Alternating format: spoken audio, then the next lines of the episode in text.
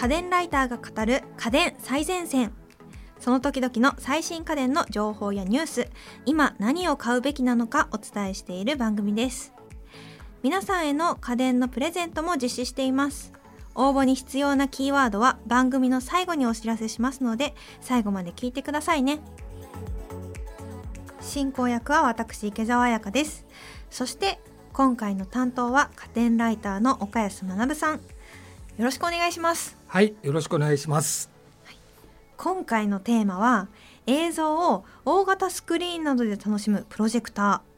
ー。ね。結構寒くなってきておうち時間も長くなってくるとお家でネットフリックスとかアマゾンプライムビデオとか 見たいなって思う方すごく多いと思うんですけれどもせっかくだったらこうお家でもこうシアター感覚でこう見たいなみたいな要望って結構あると思うんですよね寒くなってきますし。ということでですねリスナーの方からリクエストも実は今回届いてるみたいなんですよ。その中からお一人ご紹介します。20代女性ダイさんより。自宅で壁や天井に映しながらベッドで映画を見るために予算求めるレベル的に最適なものを知りたい。だそうです。リクエストありがとうございます。というわけですね今回の話題プロジェクターです。いかがですかプロジェクターはいえーと、プロジェクターと言いますと、まあ、家でホームシアターのような形のものと,、えーと、実はあのよく会社の会議であの会議室でこう投影されるもののプロジェクターっていうのが大体2つの大きく分けてビジネス向けと AV 向けっていうのがありますね。で AV 向けの方も実は最近だと安いものとちょっと高級路線というのが二極化してまして高級路線っていうのは何かっていうと、まあ、今こうテレビでも言われてる 4K とか、うん、そういう高解像度のものですね。でリーズナブルのモデルっていうのは、えまあ、フル HD とかそれにちょっと足りないぐらいの HD 画質のものなんですけれどもかなり手頃になっておりましてあとモバイルっていうかあの持ち運びができたりとかそういうちょっと使いやすさがメインになってる機種が出てますね。なるほどプロジェクターっていうと周りの機材がすごく必要なイメージが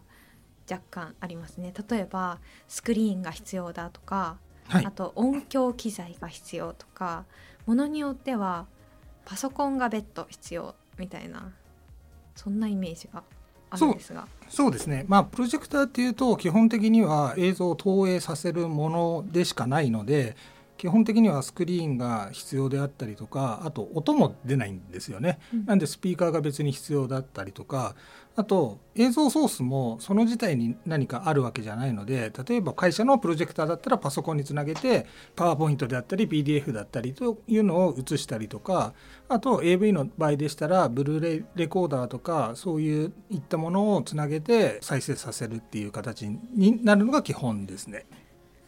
もあれですよね、えー、ダイさんのこうリクエストを見てみると自宅で壁や天井に映しながらみたいなことを書いてあるのでお手軽に楽しみたいみたいなところなんですかね今回は。そうですねまあやっぱスクリーンがあった方が綺麗に映って歪みとかもないしやっぱ真っ白なんで余計な色とかも入らないんですけれどもまあそういうことよりは例えば寝ながら見たいとかちょっと大きな画面で迫力のある画面を見たいとかっていう方のものを求めてるんじゃないかなって僕はここから読んで判断して今回はそれを中心に紹介していきたいなと思っております。ありがとうございます。というわけでおすすめの方早速お願いしてもいいですか？今回はアンカーという会社のネブラカプセル2という機種を紹介したいなと思っております。なるほど。これか。なんかこう筒型で一見カメラみたいなえっと どっちかって言ったらあの前回池澤さんがおすすめしてたスマートスピーカーに近い感じです、ね、スマートスピーカーとか、はい、あとあの最近スマートスピーカーにもカメラついてるやつあるじゃないですか。ああいう見た目ですよね。そうなんですよね。で実は、えーと、そのペットボトルぐらいの大きさですし置き場所にも困らないって感じなんですけれどもこれの特徴っていうのは基本的に何でも入ってるって形なのが一つあるんですよ。何でも入ってる。はいまずこの周りがさっき言ったようにスピーカーに見えるように実際にスピーカーがついてるんですよ。なんでここから音が出ます。便利。はい。あとはこれ実は Android TV が中に入っておりましてそこにアプリを入れることによってスタンドアローンで外から映像ソースを入れなくても映し出すことができるんですよ。なるほどなるほど。例えば YouTube とかはもちろんそうなんですけれども Netflix とかそういったあの Hulu とかみたいなサブスクリプションの映像サービスとかもアプリが入ってるのでそれを契約していればもうそれだけでこの単体だけで映し出すことができます。これ焦点距離ってどれぐらいなんですか？あのそれによって結構置く場所が変わるのかなっていうあこれ結構短めで大丈夫で最短距離で58センチなのでかなり狭い場所でも映し出すことができますね。なるほど。でえまあ最大値も多分3メートルぐらいななんで。かな。だから割とどこでも対応できる。そうですね。部屋の中でやったらどこでも対応できますし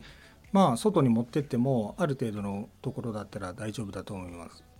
それで結構ペットボトルサイズで持ち運べるっていう意味では結構便利ですね。そうですね。あとバで使えそう。はい、あとバッテリーも内蔵してるんでフル充電で2.5時間ぐらいの再生もできるんで、そうなんだ。はい、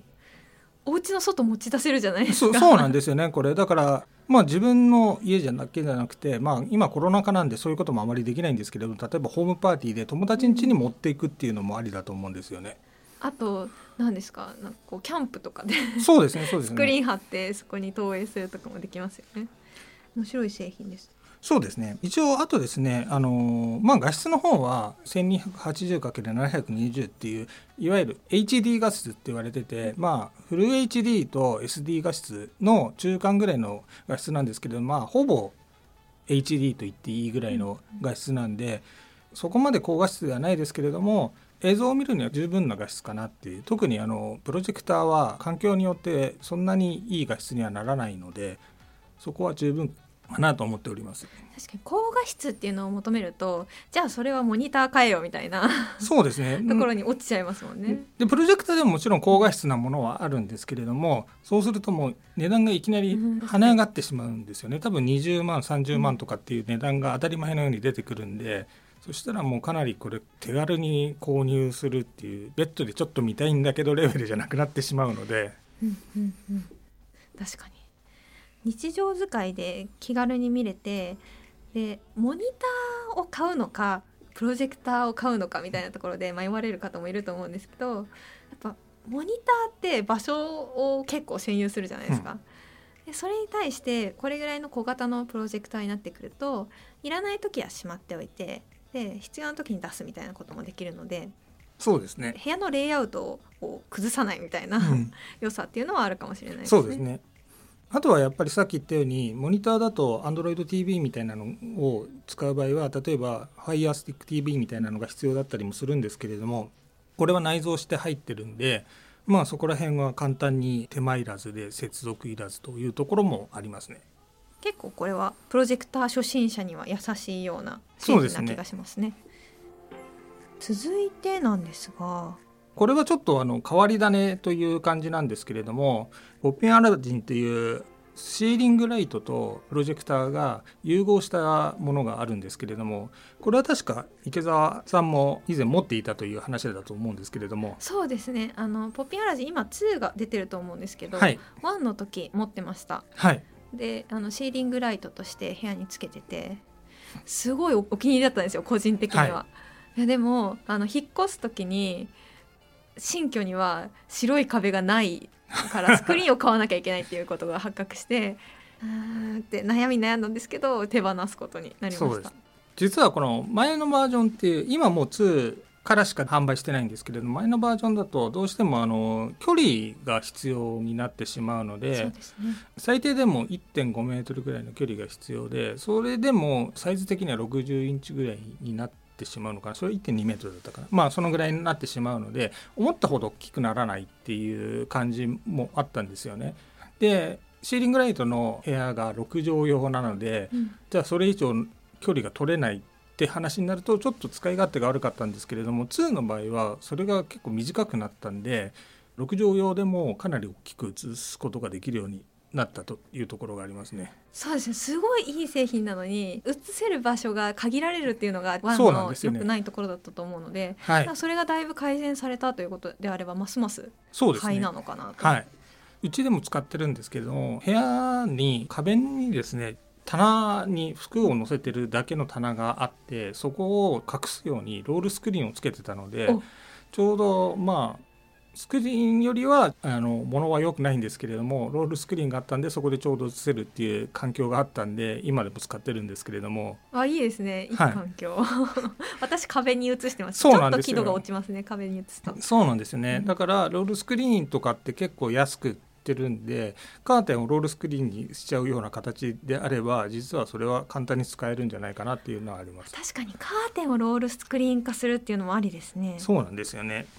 であとこのポッペンアラジンは先ほど言ったアンカーのネブラカプセル2と一緒で中に AndroidTV の Android のアプリが入るようになっておりましてまあこれも同様にいろんな Netflix とか Hulu とか YouTube とかそういう動画を簡単に見ることができます。うんうんうんうん。これもすごく便利でした。単体で動くっていうのは。